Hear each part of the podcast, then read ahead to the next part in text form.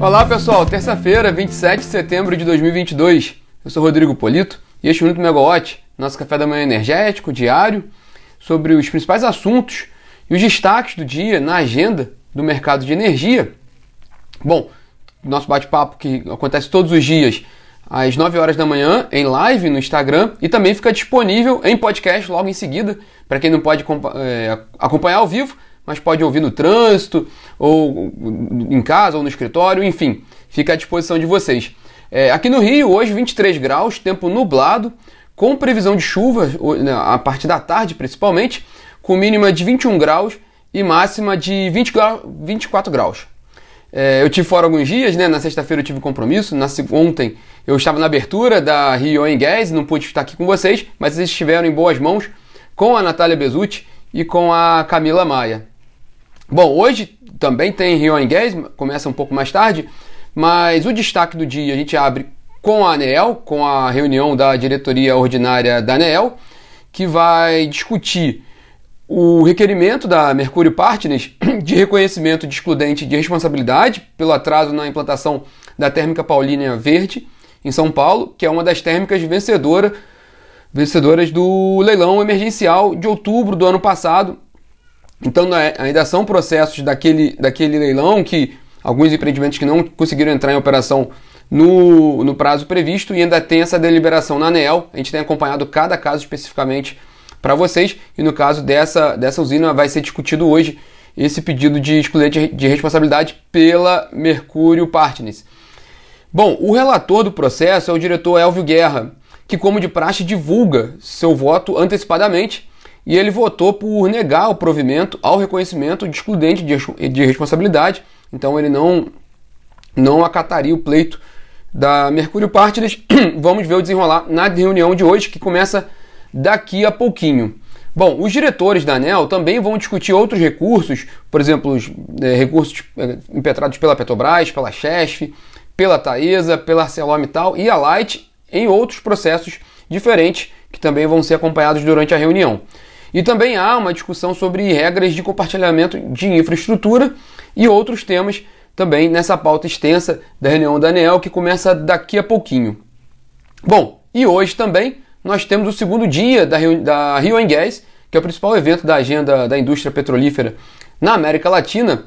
Ontem, o, um, um, dos destaques foi a fala do ministro de Energia, Adolfo Saxida, que adotou no seu discurso de abertura um discurso muito pró-mercado. Para uma, para uma plateia de investidores da área de óleo e gás, ele disse que a Petrobras vai vender todas as refinarias previstas no seu pacote de desinvestimentos no refino. Lembrando que são oito refinarias, já teve um processo concluído, né, a venda da, da refinaria na Bahia, que agora está com uma empresa com a Aslen do grupo Mubadala. Outras três refinarias já tiveram a assinatura do, do, do, do negócio realizada, está já nos trâmites para serem concluídas, e restam outras quatro refinarias para serem vendidas o ministro Saxida ontem foi, foi enfático nessa, nessa, nessa fala de que a Petrobras vai vender todas as suas refinarias previstas no, no pacote. E em meio às discussões sobre transição energética, ele também disse, destacou, na verdade, a importância da construção do Leão Tucuruí Manaus, do perdão, do Leão Manaus Boa Vista, né? o Leão Tucuruí, Leão Manaus Boa Vista, que também é conhecido como Leão Tucuruí, que vai interligar Manaus a Boa Vista, a última capital federal que não tem que não tem última capital estadual que não tem acesso ao sistema interligado. Essa, essa, esse, essa linha, a gente já comentou sobre ela algumas vezes. Esse empreendimento foi, foi leiloado lá no passado, está previsto para entrar em operação em 2015 e ainda não saiu do papel por questões ambientais e questões indígenas.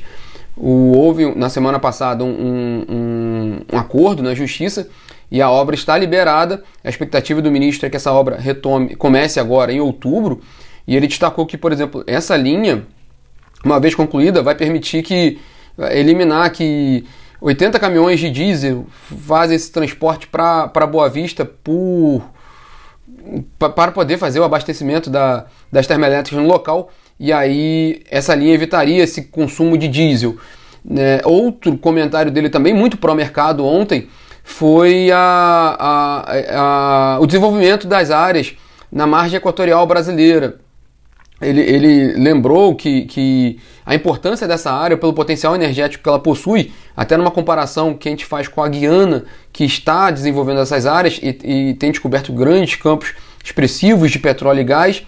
O Brasil tem a, expectativa sobre esse potencial, mas ainda não explorado, principalmente na foz do Amazonas, onde a Petrobras pretende iniciar a perfuração ainda esse ano, mas tanto a Total Energies quanto a a BP, que tinham participação nesse negócio com a Petrobras, desistiram do negócio por dois motivos. Um, porque o IBAMA não estava concedendo a licença para perfuração no local, o outro pelas reper repercussões negativas que, que esse, essa operação estava trazendo para as duas companhias, pela sua localização e pelo esforço feito também por entidades contrárias à exploração petroleira na região. Então, isso estava gerando uma repercussão negativa para as petroleiras, elas desistiram, a Petrobras permanece lá e pretende fazer a primeira perfuração ainda neste ano.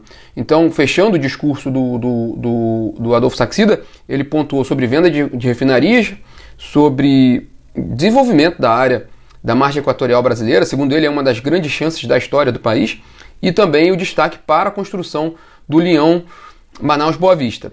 É, ontem também, na Rio Guedes, a gente conversou com o Thiago Barral, presidente da EPE, que falou sobre a expectativa com relação ao leilão de reserva de capacidade na forma de energia, esse primeiro leilão de termoelétricas dentro da lei da privatização da Eletrobras, que está previsto para essa sexta-feira. Ele disse que todas as etapas do leilão foram cumpridas e agora é deixar a competição fazer a parte dela para a gente ver o que, que vai sair nesse resultado do leilão. Ele também disse que é importante acompanhar os empreendimentos também depois do leilão, devido a questões, por exemplo, de infraestrutura, de logística, então para acompanhar o, o, o cumprimento do, dos marcos que, que virão após o leilão e também tirar aprendizados desse leilão para oportunidades futuras. Ainda sobre a Rio Gás, hoje, hoje é um dia que vai ter um, um destaque muito grande para gás natural. É, por exemplo, agora pela manhã, saindo daqui, eu já vou para lá, é, tem um painel sobre produção de gás natural em terra. Também tem uma, uma, uma discussão sobre custo e oportunidades sociais na descarbonização. E painéis especiais com alguns executivos, como Luiz Henrique Guimarães, presidente da COSAN, Décio Odoni, presidente da Enalta, e Andy Brown, presidente da petroleira portuguesa Galp. É, e também na parte da tarde, um painel importante sobre o papel do gás natural na transição energética, com a participação do Tiago Barral, presidente da, da EPE, o Mário Veiga, da PSR, que esteve aqui ontem com a Megawatt num, num webinar nosso, a Ieda Gomes, da FGV, Silvio da Pote, do, do IBP, e Gabriel Kropsch, da Abiogás. As atualizações da Rio Gas a gente também vai trazendo para vocês, tanto na plataforma megawatt.energy, quanto no aplicativo da Megawatt. E voltando a Brasília, o ministro de Minas e Energia, Adolfo Saxida, que esteve aqui ontem na Rio Gás, já está em Brasília. Ele tem reunião agora de manhã com executivos da Raizen, entre eles o presidente Ricardo Musa. E ainda em Brasília, vale lembrar que ontem o presidente do Senado, Rodrigo Pacheco, adiou aquela sessão que estava prevista para ontem para analisar algumas medidas provisórias, entre elas a MP 1118, que também tinha aquelas emendas que teriam impacto no setor elétrico. Ele adiou essa sessão, essa sessão foi para o dia 4 de outubro. A questão é que, especificamente com relação à MP 1118, ela tem, o prazo de validade dela termina hoje. Então ela teria que ser votada hoje no Senado, caso contrário, ela vai, vai perder a validade. A expectativa, e tudo está levando a crer que vai perder a validade mesmo, que a partir de hoje, ela, é, a partir de amanhã já não vai ter mais efeito. E de certa forma, o, esse esse desdobramento favorece ao governo, o governo e o mercado são favoráveis a de fato que a, que a MP perca a validade. O governo, pela preocupação, tanto o governo quanto o mercado, pela preocupação que essas emendas estavam trazendo para o arcabouço legal do setor elétrico, já que elas estavam sendo feitas de forma pontual e não seguindo, por exemplo, o rito do, do, do projeto de lei 414, que tem uma discussão robusta ali sobre reforma do, do setor elétrico, sobre abertura do mercado, modernização do mercado. Então esse, esse, a, a preocupação toda era que mudanças pontuais no, no parlamento poderiam trazer impactos preocupantes para o setor elétrico. Se a discussão for feita pelo PL 414, onde há um consenso grande entre a gente e há um, há um espaço de fato de diálogo, de negociação, aí é um, é um caminho mais, mais consistente Lembrando, porém, que infelizmente a tendência é que o PL 414 só vai ser discutido mesmo, né? Só deve ter alguma tramitação mais, mais decisiva a partir do ano que vem, de acordo com a expectativa do, do setor. E para fechar nosso bate-papo, saiu agora o, a prévia da inflação de agosto pelo IBGE, saiu com zero, menos 0,37%, então um efeito negativo, seguindo os últimos dois meses, e com um acumulado nos últimos 12 meses de 7,96%, que é um dado muito bom para desacelerar a pressão que a gente está batendo na inflação. Isso também já dá um indício do que a gente pode esperar para a inflação fechada do mês de agosto, que a gente vai ver já já. Perdão, é... eu estou falando do IPCA de setembro agora, perdão que eu estava olhando aqui.